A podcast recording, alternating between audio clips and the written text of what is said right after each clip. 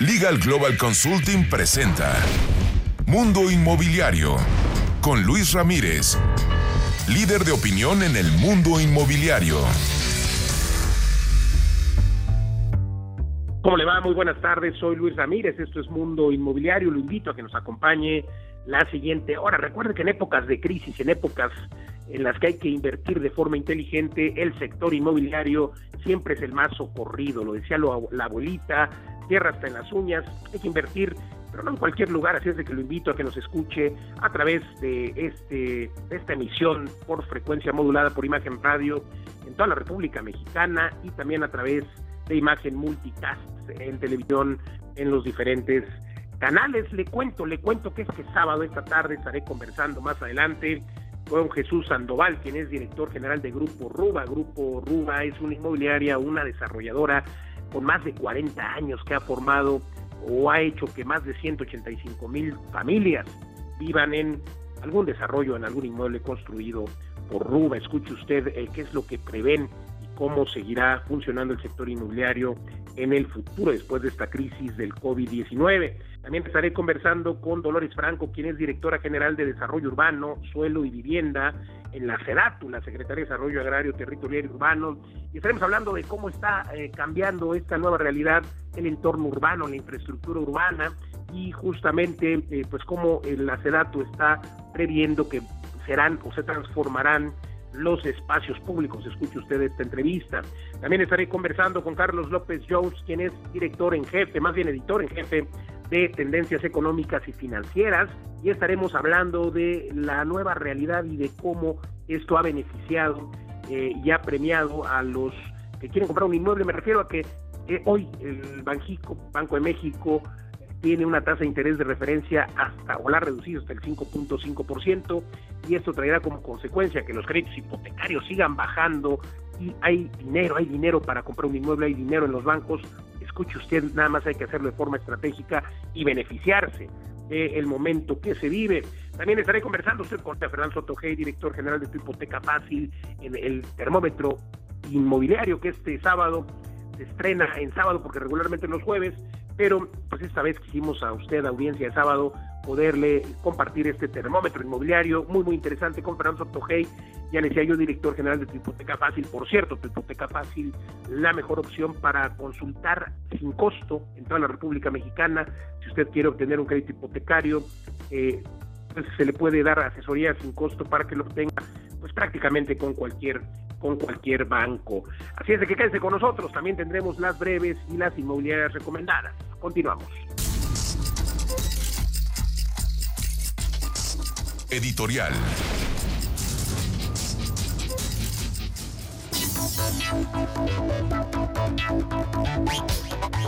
Vamos a mi comentario editorial de esta tarde de sábado y bueno, le cuento que pues ya los hoteles están listos en algunas ciudades para recibir turistas. Sin embargo, pues bueno, eh, habrá que ver si los turistas todavía se están planteando asistir a los hoteles. Pero ¿qué medidas, qué medidas están tomando los hoteles? Bueno, algunos han anunciado eh, cadenas, cadenas muy conocidas que cuentan o contarán ya eh, con certificaciones para demostrar a los viajeros que sus inmuebles son confiables, que están certificados porque se están sanitizando cada determinado tiempo, que el check-in out se de forma virtual, ya no tendrá usted que eh, pues saludar a la recepcionista, eh, etcétera. Algo que, a ver, ya se hacía, pero nos habíamos estado, eh, pues, habíamos estado trazando esta digitalización y todavía nos gustaba llegar a los mostradores de los hoteles, a las recepciones y pues pedir la llave, etcétera. Así es de que incluso también las llaves podrían ser ahora a través de códigos QR, que pues o a lo mejor alguna especie de código de barras que tengas o te manden a tu celular y la puerta del hotel justamente puede abrirse de esa forma. Esto es parte de eh, las inversiones que están haciendo algunas cadenas hoteleras para, para modernizar sus hoteles. Sin embargo, eh, pues algunas entidades, depende sobre todo de los gobiernos estatales, también municipales, y es que hay algunas entidades que han puesto mayor énfasis en la reactivación del turismo. Por ejemplo, Quintana Roo llama la atención debido a que pues, ya se dio a conocer que, que incluso hay una certificación en protección y prevención sanitaria, así se denomina, en instalaciones turísticas. Y bueno, pues ya hay 4.300 empresas del ramo que están certificándose eh, a través de esta, de esta propuesta del gobierno estatal. Yo creo que no debemos olvidarnos que la reactivación del turismo dependerá en buena medida, primero del visitante doméstico, de los turistas nacionales y después poco a poco, conforme se vaya viendo la confianza y la reducción del número de contagios, empezarán los visitantes internacionales. Es una buena oportunidad para los pueblos mágicos, por ejemplo, o para las ciudades coloniales que también deberán estar preparadas para contar con medidas de sana distancia, gel antibacterial, por supuesto, pero sobre todo, sobre todo un control real de eh, pues la propagación del virus en sus instalaciones a través de sus empleados, etcétera. En breve vamos a eh, o esperamos conocer cuántos hoteles siguen el pipeline de construcción y cuántos quizá ya no se realicen, ese es otro dato. Ya hay varios hoteles que quizá pues no van a terminar sus obras o, algunas obras que estaban previstas no se van a hacer, quizá ya lo estaremos viendo y me parece que al final los hoteles pues van a recuperarse en algún momento, habrá que ver por ejemplo los hoteles de ciudad, creo que esos serán los menos perjudicados a diferencia de los turísticos por la necesidad de seguir haciendo negocios, pero algo que puede repuntar son plataformas, plataformas que eh, permiten rentar espacios privados, me refiero a departamentos, a casas, porque sin duda a muchas personas les parecerá mejor llegar a una casa rentada por dos días a una playa o que esté cerca de una playa en la que puedas mantener ese distanciamiento social y no llegar a un hotel que quizá eh, pues tenga muchos otros huéspedes con los que te cruces en las áreas comunes. Y de ahí que me parezca que plataformas como Airbnb vayan a tener un repunte significativo. Hasta aquí mi comentario editorial. Cambiando de tema, cambiando de tema, déjeme invitarlo a que acompañe este entrenamiento que usted conoce, un entrenamiento denominado Innovación y Sofisticación en Inversiones Inmobiliarias. Es un entrenamiento por el que han pasado más de 3.000 personas, más de 3.000 exalumnos hoy de este entrenamiento que tengo el gusto de impartir de manera personal junto con mi equipo de poder, un entrenamiento donde le enseñamos más de 20 formas, más de 20 técnicas para hacer negocios inmobiliarios, para hacer inversiones e incluso para hacer dinero sin dinero. Y le cuento que, bueno, pues ahora llevamos cuatro ediciones ya, vamos por la cuarta edición de este entrenamiento de manera virtual que pues ha estado potencializado incluso de mejor forma que cuando lo hacíamos de manera presencial. Primero porque el precio es mucho más bajo. Segundo, porque podemos compartir más, nos extendemos más horas gracias a este confinamiento y todos aprendemos mucho más. En la próxima fecha, la próxima fecha que tenemos es este sábado 6 de junio y domingo 7 de junio, son dos días, dos días en los que estaremos prácticamente desde 10 de la mañana hasta las 4 o 5 de la tarde aprendiendo todas estas técnicas en las que su servidor junto con mi equipo de poder le compartimos todas estas formas de inversión y sobre todo cómo está cambiando el sector inmobiliario y cómo se tiene que innovar y sofisticar para poder seguir teniendo muy buenos rendimientos como empresario o como inversionista. Este es un entrenamiento para usted que está dentro del sector o para usted que no tiene ninguna experiencia y quiere obtener su libertad financiera. Además, entregamos una plataforma que le permitirá cerrar sus primeros negocios, un business plan que le permitirá hacer su primera inversión. Todo esto incluido, por supuesto, a precio de regalo. Además, una beca. Le vamos a dar una beca a las primeras 10 personas que manden un mensaje ahora. Por supuesto, le voy a dar el, número de WhatsApp, pero también estaremos dándole a las primeras 10 que le den, eh, por supuesto, un comentario a mi red social. Usted conoce Facebook. Bueno, pues entre ahora ahí a Luis Ramírez Mundo Inmobiliario, así está mi Facebook. Y a los primeros 10 que dejen un comentario, un mensaje en Luis Ramírez Mundo Inmobiliario, así está el Facebook. Le daremos con mucho gusto una beca del 50% para que obtenga su libertad financiera y también le daremos una beca a los primeros 10 que manden un mensaje de WhatsApp al siguiente número 55 11 21 84 21. Obtengan su libertad financiera y acompáñenos. 55 11 21 84 21. Acompáñenos de manera virtual, quedándose en casa, pero obteniendo y absorbiendo todos estos conocimientos y técnicas que con gusto le compartimos. Continuamos. La entrevista.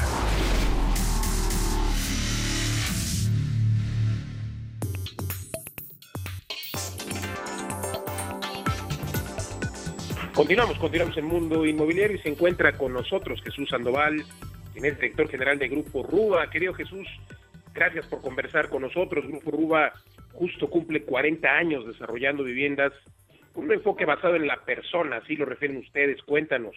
Primeramente, muchísimas gracias por la invitación. Me da mucho gusto estar en tu exitoso programa y un saludo a todo tu auditorio. Pues bueno, pues muy contentos, muy agradecidos contigo en primer lugar porque todos sabemos que estamos viviendo una etapa muy, muy difícil en el mundo y en México en la cuestión de la salud. Y bueno, el hecho de estar platicando de, del 40 aniversario de, de Ruba, pues es una bendición para nosotros. Estamos muy agradecidos por estar viendo estos momentos como, como equipo y pues con nuestros clientes, proveedores, contratistas, sobre todo en estas etapas en las que hemos llamado a su solidaridad, pues para afrontar con éxito la difícil situación en la que estamos viviendo y que estamos pues muy sensibles a ello. Y coincidió que el 28 de mayo eh, cumplimos 40 años como empresa, no lo celebramos porque pues eran momentos difíciles, no hicimos ninguna celebración, pero hicimos un acto de agradecimiento pues a todos los que han formado parte de esta institución y que han hecho que Ruba se coloque entre las tres primeras desarrolladoras de México eh, en vivienda y que estemos afrontando con éxito esta pues difícil y retadora situación. Sin duda, sin duda es una situación retadora, pero tu visión y yo supongo que a través de 40 años Ruba ha cruzado varias crisis, pero al final del camino, ¿qué es lo que ustedes observan para los próximos meses y años? La empresa la funda en un 28 de mayo de 1980 en Ciudad Juárez, Chihuahua, el ingeniero Enrique Terrazas Torres. Actualmente es el presidente honorario del Consejo, el presidente del Consejo de Administración actual es Luis Enrique Terrazas Seifer, y la visión que le dio don Enrique Terrazas, y hoy Luis Enrique, es eh, la persona es el centro. Eh, las empresas son hechas por el hombre y para el hombre y por lo tanto esa visión humanista nos ha ayudado pues a tener algunas ventajas competitivas que, que nos ayudan a afrontar esta crisis y las anteriores pues de una manera exitosa porque el equipo directivo de la empresa tenemos conformado un equipo directivo más o menos de 30 a 35 personas tienen y tenemos yo soy el director general de la empresa más de 13 años promedio en todo el equipo. O sea el que menos en promedio tenemos más de 13 años en, en la institución la rotación es cero por otra parte, la empresa ha reinvertido el 90% de sus utilidades por 40 años, lo que la coloca en unas empresas mejor capitalizadas del país, con un muy bajo apalancamiento. Y fíjate, casualmente en abril, no lo quisimos anunciar tampoco, sentimos que no son tiempos para celebrar, pero en abril eh, Standard Poor's nos ratificó nuestra calificación de deuda en plena pandemia como A más con perspectiva estable. Es una de las calificaciones más altas de la industria de vivienda que una empresa de la industria de vivienda en México puede tener. Entonces, pues la verdad es de que eh, esa visión de que somos una institución que quiere trascender inclusive la temporalidad de quienes las hemos formado parte de ellas y pensar que estamos viendo los siguientes 40 años para seguir siendo parte del desarrollo económico y social de nuestro país. Entonces, pues contentos, más bien agradecidos y muy sensibles de la situación difícil que estamos viviendo, pues también para ser solidarios eh, pues con quien seguramente ahorita en esta situación por, por la que atravesamos pudiera tener una pérdida eh, en su salud, un deterioro en su salud o incluso porque lo ha habido pues gente que ha perdido la vida en este momento difícil que estamos viviendo.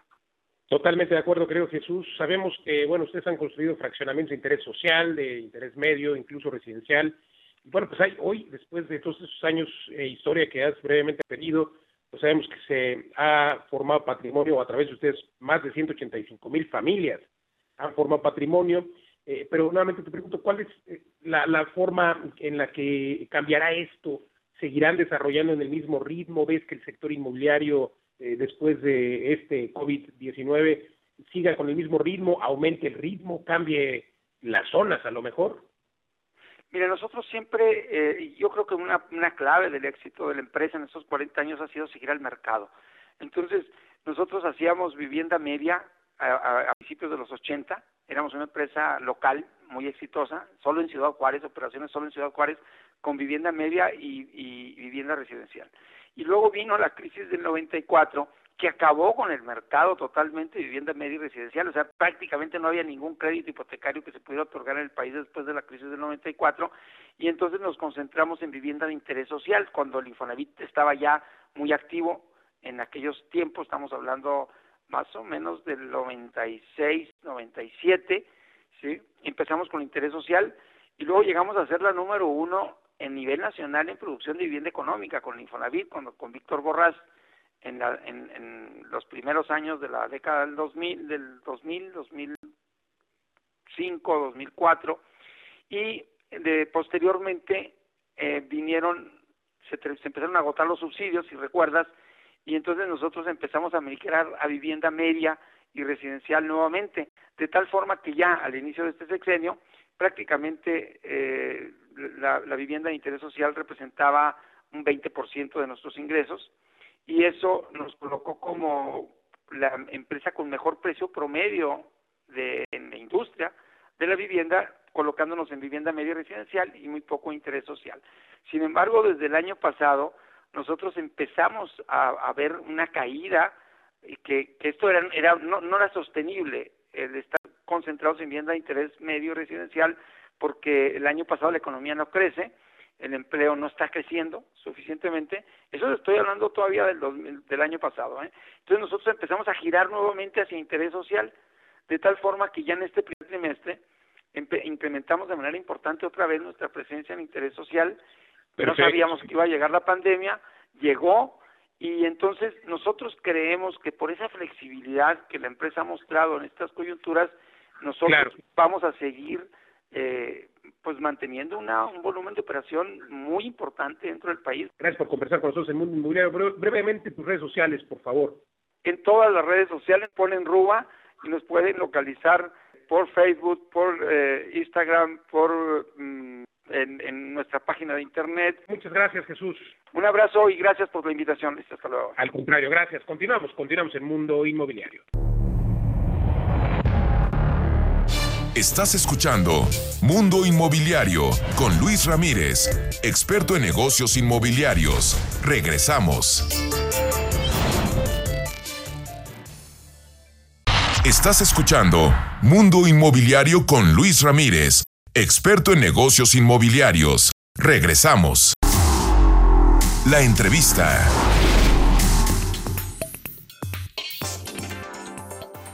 Continuamos en Mundo Inmobiliario y se encuentra con nosotros Dolores Franco, quien es directora general de Desarrollo Urbano, Solo Vivienda de la CERATU, la Secretaría de Desarrollo Agrario, Territorial y Urbano.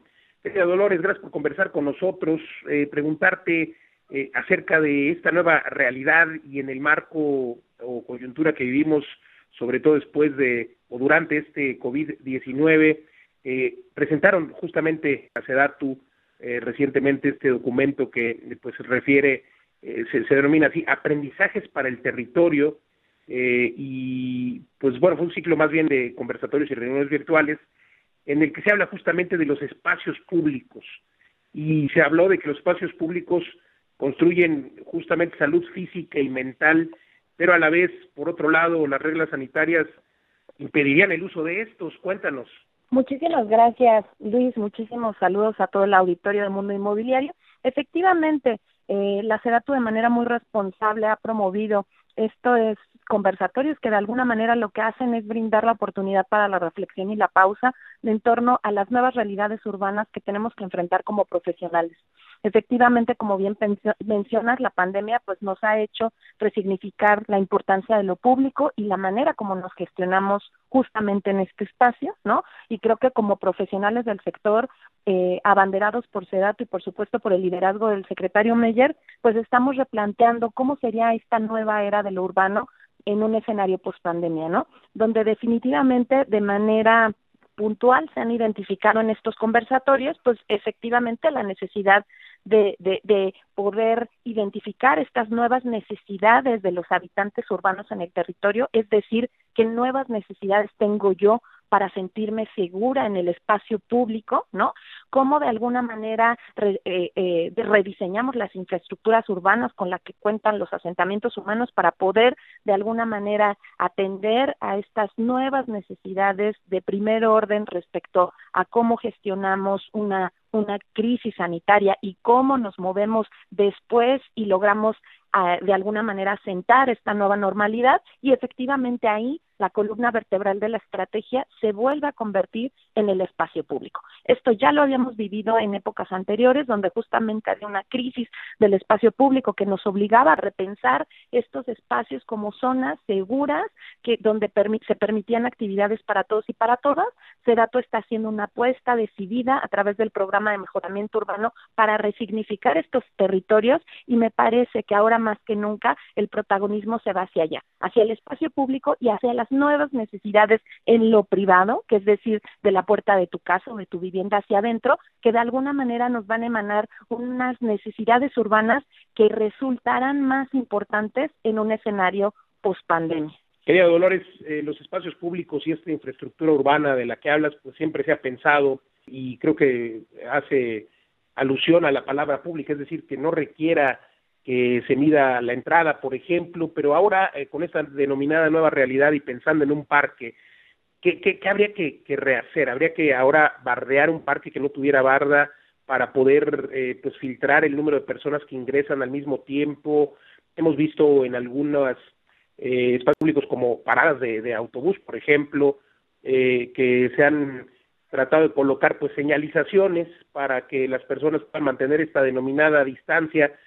Eh, entonces, es algo, es parte de lo que se están planteando ustedes en Sedatu, poder remodelar y a lo mejor eh, pues poner incluso personal que, que, esté midiendo la entrada o cómo sería. Yo creo que justamente estamos en el espacio y, y justamente esta cuarentena nos dio la posibilidad de crear este este espacio de discusión porque efectivamente no todas las recetas están dadas Creo que se da tu cuenta con tecnología mexicana y el secretario Meyer siempre ha impulsado el desarrollo de tecnología adecuada para los contextos locales. Evidentemente México es un país que es un mosaico cultural y no podemos de ninguna manera establecer una mono receta para abordar lo público en un escenario post-pandemia. Necesariamente tenemos que pasar por el contexto cultural, por el contexto climático y por las necesidades de las personas como individuos. Efectivamente, como tú bien mencionas, en algunos sectores de la población pudiera resonar como una posibilidad estos herramientas, pero nosotros ya lo hemos visto como una evidencia de políticas anteriores, los efectos que tienen los herramientas en este sentido de disociarnos de lo colectivo, de percibir al otro como un agente de riesgo. Creo que más bien ahora la apuesta, como lo está haciendo Sedatu, consiste en apostarle a lo público, en cómo creamos estas medidas de sana distancia a partir de conductas y patrones personales, más que de una segregación explícita que nos divide, que nos genera barreras y que, por supuesto, contribuye al tema de la inseguridad. Lo tenemos que decir de manera clara y fuerte.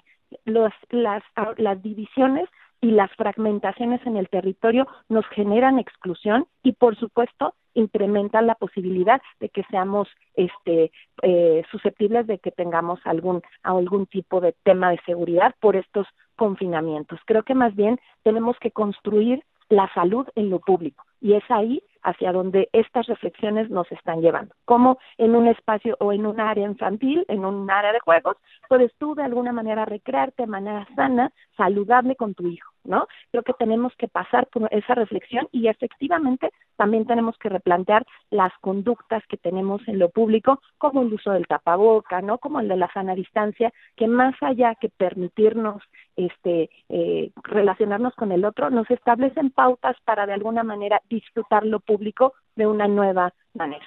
Pues, sin duda es un reto, un reto esta forma de replantear la infraestructura urbana existente y sobre todo también, pues me pareciera eh, lógico que muchas personas empezarán ahora a volver a salir a las periferias de las ciudades y eso también pues es un reto en inversión, ¿no? Porque eh, de alguna manera en muchas ciudades se estaba concentrando toda la mancha urbana en los centros de estas, pero ahora eh, pues con esta nueva realidad y permitirse en muchas empresas el home office o estar ya haciendo una realidad este denominado home office, pues muchas personas empezarán a, volver a salirse de las ciudades, ¿no? Y esto también implica retos para la ciudad. Sin lugar a dudas, y son retos que el secretario Meyer está enfrentando, nos ha instruido de manera muy clara eh, a repensar cómo se hace la planeación urbana en México. Y justamente la semana pasada se lanzó unos lineamientos simplificados para que de alguna manera los programas municipales de desarrollo urbano realmente pongan en el centro a la persona. Nosotros en la narrativa hemos escuchado demasiado, este, eh, eh, demasiada retórica en torno a poner en el centro a la persona, pero realmente ese dato está apostando por crear mecanismos que realmente nos permitan identificar qué necesidades tengo yo como persona durante mi ciclo de vida, es decir, en la edad que tengo, si contraigo matrimonio, si tengo cuántos hijos, mis necesidades urbanas van cambiando. Bueno, de la misma manera, la apuesta de estos lineamientos simplificados hace referencia a tener una planeación urbana vigente, dinámica, flexible, acorde a las necesidades de las personas, donde incluso estas nuevas realidades urbanas y estas nuevas necesidades que están surgiendo a partir del escenario post pandemia se vean materializadas en un plan, en una estrategia de ciudad disponible para todos y todas. Es hacia allá, hacia donde vamos caminando. Pues enhorabuena, querida Dolores, y enhorabuena porque además eh, pues estoy escuchando, convocando estos ciclos conversatorios y reuniones, por cierto, virtuales para mantener eh, pues este distanciamiento social eh, bien hecho y pues ojalá que todo vaya cambiando y sobre todo modificándose para bien, como decías tú, para bien de la persona, para bien de los individuos. Muchas gracias, Dolores Franco, directora de Desarrollo Urbano, Suelo y Vivienda de la SEDATU, por conversar con nosotros. Gracias, Luis. Hasta pronto. Continuamos, continuamos aquí en Mundo Inmobiliario. Mundo Inmobiliario con Luis Ramírez, líder de opinión en el mundo inmobiliario.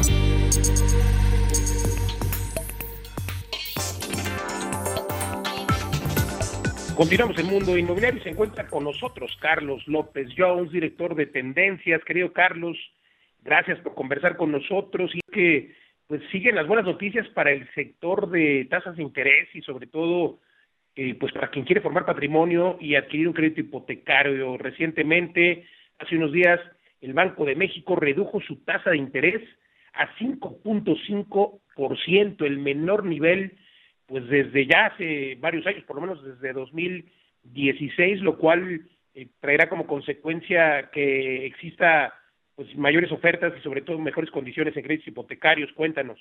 Luis, ¿qué tal? Pues sí, efectivamente, el Banco de México ha estado reduciendo su tasa, hay que recordar que andaba sobre 8%, ahorita ya está, como bien señalas, en 5.5%. Nosotros en tendencias estamos esperando que incluso la baje hasta 4%, tal vez no este año, tal vez el próximo año, pero sin lugar a dudas 2020 y 2021 serán años de bajas tasas de interés.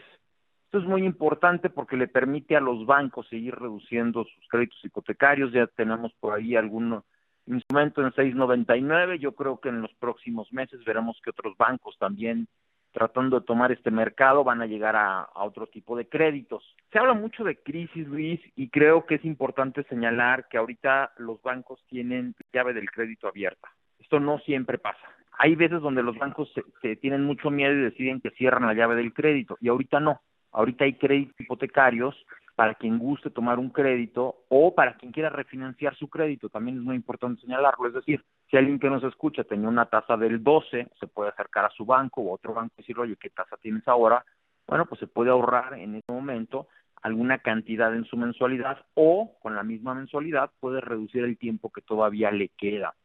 Otro punto que, que me gustaría señalar, Luis, en tu espacio, si me lo permites, son las nuevas tendencias que estamos viendo para el sector inmobiliario en los próximos meses, años. Y es que el trabajo a distancia le permite a las personas ya no vivir en la misma ciudad donde está su fuente de trabajo.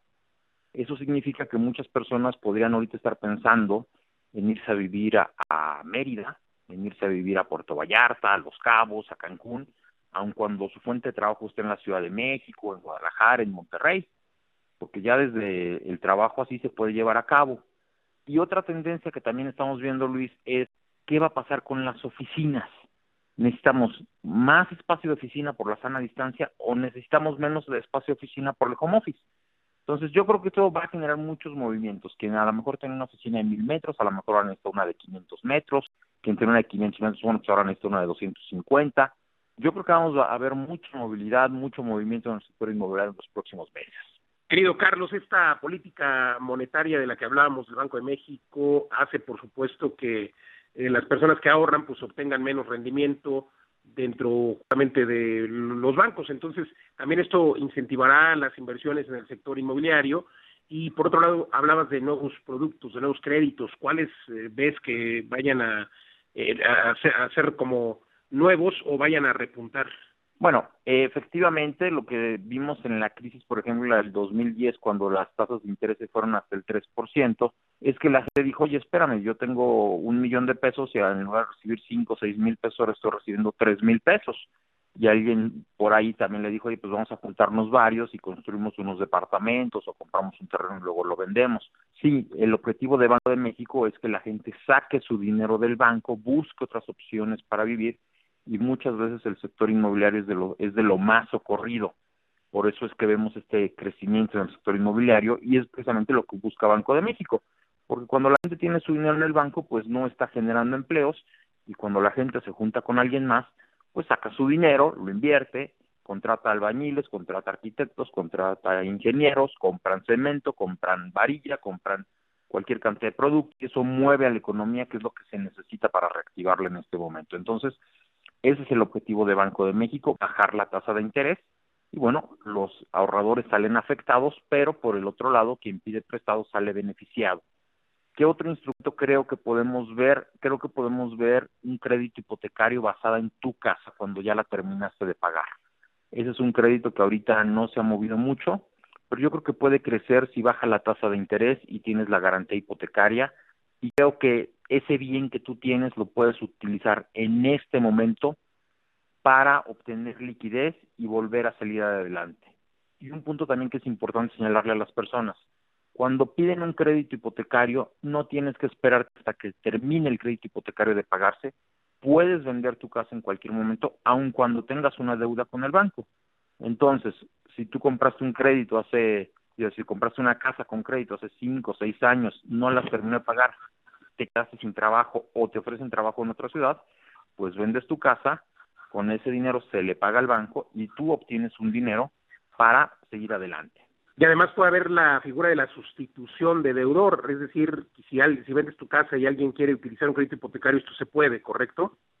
Además, eso es, es un poco más complicada, yo creo que ahí los bancos todavía tienen que trabajar.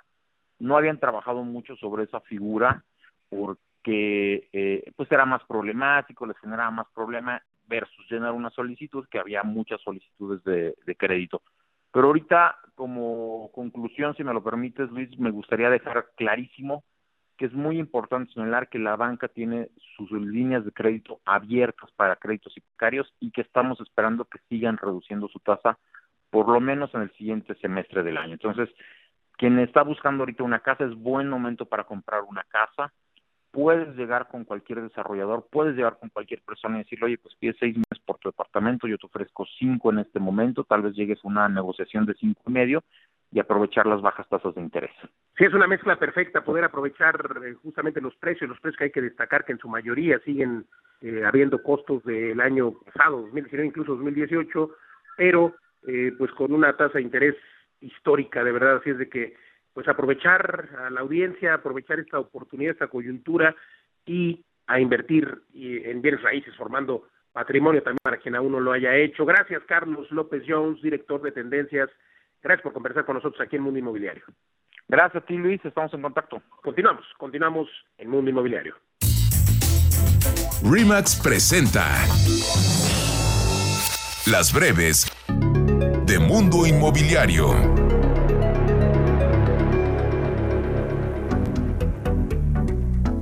Con datos al 27 de mayo, el Infonavit dio a conocer que 140.389 acreditados han recibido algún tipo de apoyo para proteger su patrimonio, ya que 40.87% accedió a una combinación de seguro de desempleo y prórroga de pagos sin intereses, 39.88% solo tuvo seguro de desempleo y 19% pidió prórroga.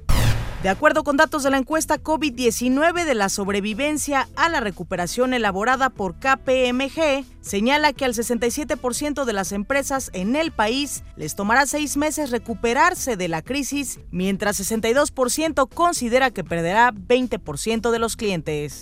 Los trámites derivados de solicitudes de certificado único de zonificación de uso del suelo que se realizan por los notarios públicos para escrituración son considerados funciones esenciales de acuerdo con la CEDUBI.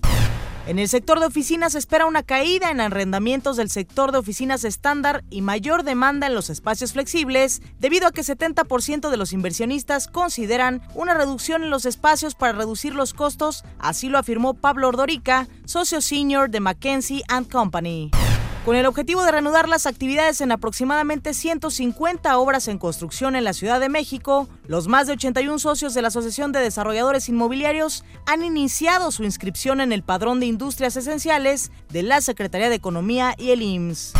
La Secretaría de Medio Ambiente de la Ciudad de México detalló cómo será el mecanismo para los procesos de consulta vecinal para grandes construcciones y especifica que no se trata de una votación a favor o en contra del proyecto. Además, habrá una consultora especializada para ser mediadora entre los vecinos y el desarrollador. De acuerdo con Víctor Lachica, director general de Cushman ⁇ Wakefield, habrá un incremento del comercio electrónico y en el caso de los centros comerciales habrá un ajuste en los espacios por lo que podrían requerir menos espacio físico y más para exhibición. La jefa de gobierno Claudia Sheinbaum mencionó que aunque se retomarán las actividades en el sector de la construcción, las empresas solo podrán laborar cuatro días a la semana y que la decisión fue aceptada por las empresas de dicho sector. A casi cuatro meses del lanzamiento del esquema Unamos Créditos del Infonavit, solo cinco entidades del país concentran 49% de los centros hipotecarios del esquema y se trata de Nuevo León, Jalisco, Quintana Roo, Baja California y el Estado de México. Adrián Rubalcaba, alcalde de Coajimalpa, solicitó a la Asociación de Desarrolladores Inmobiliarios que contraten habitantes de la zona para la ejecución de las obras en la alcaldía con el objetivo de incentivar el empleo y evitar traslados largos que podrían provocar mayores contagios por COVID-19. El presidente de CEMIC Puebla, Héctor Sánchez Morales, mencionó que de las 250 obras de la entidad, tanto públicas como privadas, solo 40% siguieron en proceso y esperan una respuesta por parte del gobernador sobre el banco de proyectos que se presentó. En Puebla la venta de casas ha disminuido 50% debido a la pandemia de COVID-19 y en contraste se ha incrementado en 40% la demanda de renta por locales de acuerdo con datos de María Rivera Castillo, presidenta de la Asociación Mexicana de Profesionales Inmobiliarios en Puebla. Ante el miedo por un repunte en los contagios por COVID-19, los pobladores de diversas localidades de España buscan casas que cuenten con albercas, jardín pequeño, terraza y grandes ventanas en los inmuebles tanto para venta como para renta. José Insunza Ronquillo, presidente de la Cámara Mexicana de la Industria de la Construcción en Mexicali, mencionó que las empresas del sector se preparan para la nueva normalidad y por ello realizan un concurso de capacitación sobre el protocolo de seguridad a seguir. De acuerdo con información del Banco BBVA, la contracción del sector de la construcción permanecerá hasta la primera mitad del año 2021 debido a la falta de demanda de vivienda nueva, entre otros factores. Y en la nota curiosa de hoy, le platico que Smart City Acquiras es el proyecto que se ubicará en Brasil conformado por 200 hectáreas que albergará a 18 mil residentes con una inversión de 40 millones de dólares. Planet Smart City, empresa enfocada en crear vecindarios inteligentes, desarrollará viviendas de bajo costo. En dicho proyecto se incorporará tecnología de punta y servicios digitales. Se trata del cuarto proyecto de la empresa en el país. Hasta aquí las breves. Remax presentó Consejo Fiscal por Rebeca Godínez, experta en Derecho Fiscal Inmobiliario. ¿Sabías que solo puedes usar el beneficio de exención del impuesto sobre la renta solo una vez cada tres años? Es decir, se te condona el pago de este impuesto siempre y cuando formalices este acto ante notario en el inmueble que vendas sea tu casa habitación y puedas demostrarlo con tu INE, facturas de luz o teléfono fijo, estados de cuentas bancarios o de casas comerciales. Contacta a Rebeca Godínez en rebeca.godínez.lgc.com.mx.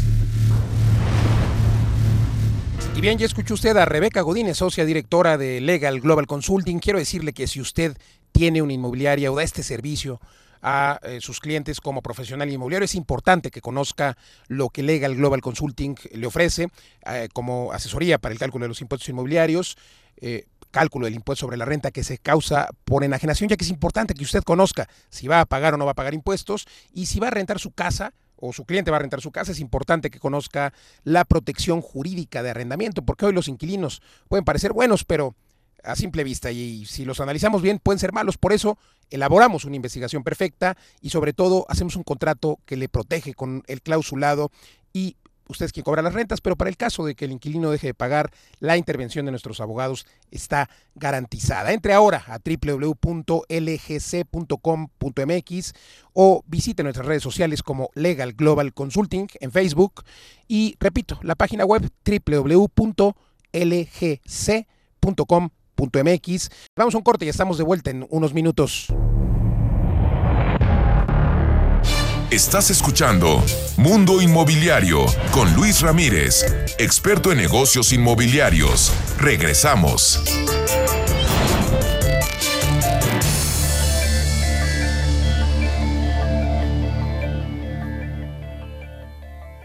Estás escuchando Mundo Inmobiliario con Luis Ramírez, experto en negocios inmobiliarios. Regresamos.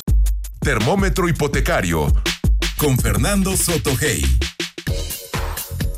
Buenas tardes, soy Fernando Sotogey y esto es Termómetro Inmobiliario. Tengo el enorme gusto de estar con ustedes hoy, esta tarde del sábado 7 de junio, platicando con ustedes eventos importantes que tienen que ver con el sector inmobiliario. Quiero empezar por comentar que el tema de la construcción arrancó ya esta semana, este pasado lunes, haberse considerado como una actividad eh, indispensable para la economía. Recordemos que el sector de la construcción aporta más del 10% del PIB nacional y eso es una cifra muy importante que tenemos que recuperar a la brevedad.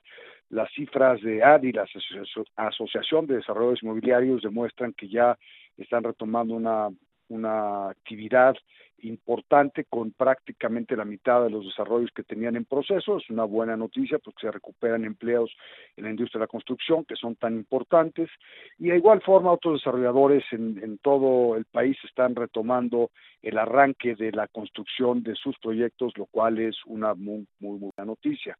Por otro lado, tenemos que mencionar que la banca, la banca en México sigue comprometida con el otorgamiento de créditos hipotecarios para que las personas compren, remodelen, construyan eh, u obtengan liquidez sobre sus casas. Si bien es cierto, están siendo sumamente cautos en, en la originación del crédito, dependiendo de las actividades de las personas que están solicitando el crédito, porque hoy en día todas aquellas personas están vinculadas con la construcción, aquellas personas que están vinculadas con la industria espacial o aeronáutica, eh, principalmente aerolíneas, así como algunas otras industrias, pues realmente en este momento no son sujetos de crédito por obvias razones.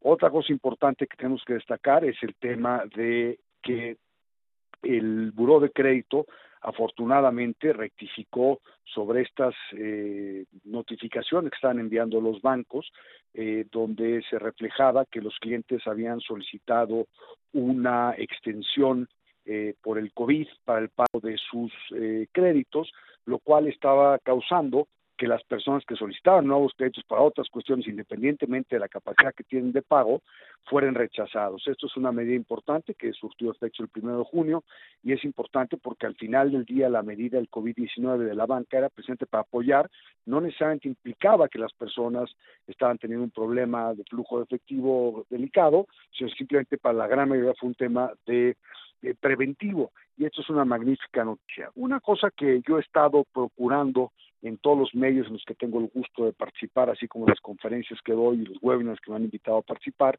son las tres medidas principales que hoy se tienen que tomar para activar el sector inmobiliario. Afortunadamente son medidas que no tienen nada que ver, absolutamente nada que ver con el gobierno federal y son de fácil implementación.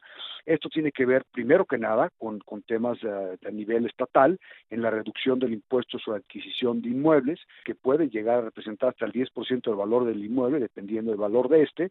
Entre menores el valor del inmueble, mayor es el impacto que tiene en términos de costo y yo propongo que durante los próximos 12 meses se reduzca en 70-80% este impuesto de manera temporal para que las personas que están por comprar casas y departamentos, están pensando comprar casas y departamentos, lo puedan hacer sin eh, este gasto tan oneroso que hoy en día afecta significativamente la, la transaccionalidad de vivienda.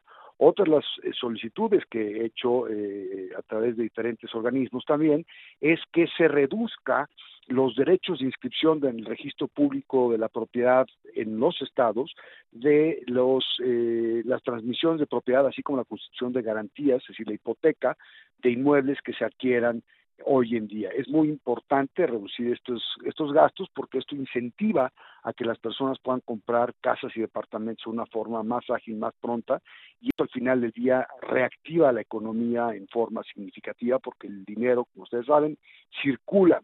Un tercer, eh, una tercera propuesta, una, una tercera idea que he tenido yo es el de que por primera vez en México y de forma temporal se otorguen créditos hipotecarios a 30 años, de tal suerte que las personas que compren su casa o apartamento ahorita puedan tener unos pagos mensuales muy bajos, muy cómodos y sobre todo acreditar un ingreso mensual menor al que se requiere para los créditos a 20 o 15 años, siendo los de 15 los más adecuados.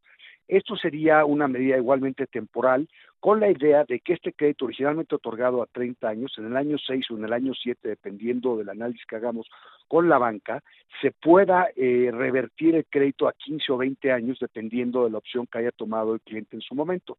De tal forma que se incrementa la mensualidad a partir del año séptimo o el año sexto, y eso hace que estos primeros 5 o 6 años las personas puedan eh, comprar casas con una mensualidad más baja. Estas son medidas que considero deben ser consideradas, deben ser eh, tomadas en cuenta por los gobernadores de los diferentes estados para reactivar el sector inmobiliario que es tan importante. Por otro lado, pues, como ustedes saben, las cifras del coronavirus siguen siendo un gran misterio, por decirlo de alguna manera eh, decente, pero el, doctor Hugo López Gatel se ha dedicado a engañar a México, de acuerdo con el presidente López Obrador, porque no es posible que sigamos teniendo el número de decesos que estamos teniendo, no, no teniendo ninguna certidumbre respecto a las pruebas que se están haciendo. Como ustedes saben, hoy los muertos que tenemos en el país son arriba de 14 mil muertos prácticamente y los contagiados son mucho más de 120 mil contagiados. Esto no es aceptable, no es tolerable en cualquier país con el menor indicio de, credibilidad, ya hubiese sido esto un escándalo. Parece increíble que la gente no se sorprenda, no se indigne con estas cifras y este manejo del COVID. Recordemos que el doctor Hugo López Gatel ha hecho esto una farsa desde el día uno, que dijo eh, predicción del tiempo que iba a durar, los números, el número de muertos que íbamos a tener y que todos los hospitales tenían acceso a la eh, los mecanismos para curar y hacer frente a esta pandemia. Eso es falso, ya es, claramente falso, todos los números, todos los indicadores están ahí. ¿Y qué tiene que ver con esto, con el sector inmobiliario? Tiene que ver todo, porque recordemos que nosotros llevamos prácticamente tres meses en nuestras casas, replegados en nuestras casas, atrincherados, viviendo en nuestras casas, y esto ha hecho que la vivienda tenga un valor muy especial, no solamente desde el punto de vista económico, sino desde el punto de vista de seguridad. Como ven, hay temas importantes positivos en el sector inmobiliario, hay temas importantes positivos en el sector eh, hipotecario, pero tenemos los retos enormes, enormes, enormes, enormes que superar en el sector en el sector de salud que impacta, que incide en absolutamente todos y cada uno de los sectores de la economía. Soy Fernando Sotogey y este fue mi termómetro inmobiliario del día de hoy. Buenas tardes. Termómetro hipotecario con Fernando Sotogey. Mundo Inmobiliario con Luis Ramírez, líder de opinión en el mundo inmobiliario.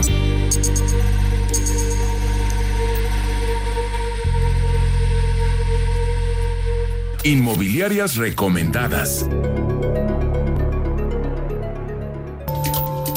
Es un gusto compartir nuestras inmobiliarias recomendadas con quienes desean comprar, vender o rentar y buscan acercarse con los expertos. Y el día de hoy iniciamos en la Ciudad de México con la inmobiliaria RIMAX Patrimonial, ubicada en Doctor Jorge Jiménez Cantú, Espacio Esmeralda, en Atizapán de Zaragoza, Estado de México. Si usted está interesado en agendar una cita, puede llamar al teléfono 2151 5555 o bien visitar su página web en remax.com.mx, diagonal patrimonial. Ahora viajamos directamente hasta Guadalajara y justamente en esta bella ciudad se encuentra la inmobiliaria MB Casa Creativa, ubicada sobre Efraín González Luna, número 2357, en la colonia Arcos. El teléfono de la inmobiliaria es 33 3146 6132. Ahí podrá agendar una cita y conocer todos los detalles, aunque también podrá hacerlo a través de su página web en www www.mbcasacreativa.com. Regresamos nuevamente hasta la capital en donde se encuentra Ángelus Inmobiliaria, ubicada sobre Miravalle número 705 en la colonia Portales Oriente. El teléfono de la inmobiliaria es 55 32 62 49 y su página web www.angelusinmobiliaria.com en donde podrá consultar todos los detalles, aunque recuerde que ya estamos posteando las inmobiliarias recomendadas en nuestras redes sociales.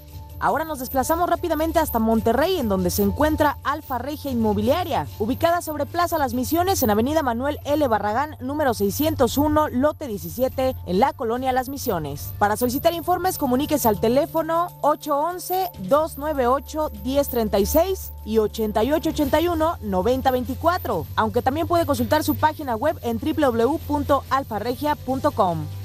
Y ya para finalizar, estamos de vuelta en esta hermosa capital desde donde le sugerimos que visite la inmobiliaria CO 83 Inmobiliaria and Constructora SA de CB, ubicada sobre calle Emerson número 304 en la colonia Polanco.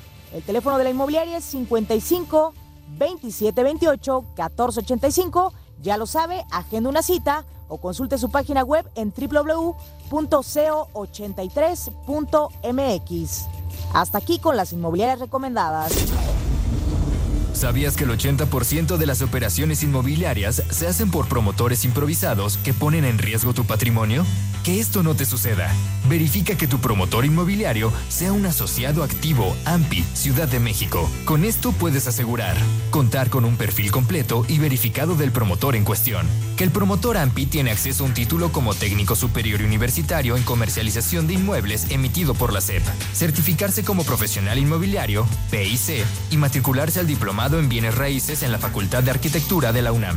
Así como 90 diferentes cursos que garantizan su profesionalismo y tu patrimonio no te arriesgues. Mejor trabaja con promotores activos AMPI, Ciudad de México, la única asociación con 63 años velando por los intereses del sector inmobiliario. Esto fue todo por hoy. Soy Luis Ramírez. Lo invito a que nos escuche la próxima semana. Recuerde aquí todos los jueves, 10 de la noche y los sábados, 2 de la tarde, por Imagen Radio. Muchas gracias. Legal Global Consulting presentó Mundo Inmobiliario con Luis Ramírez, líder de opinión en el mundo inmobiliario. Escúchanos el próximo jueves y sábado de 2 a 3 de la tarde por Imagen Radio.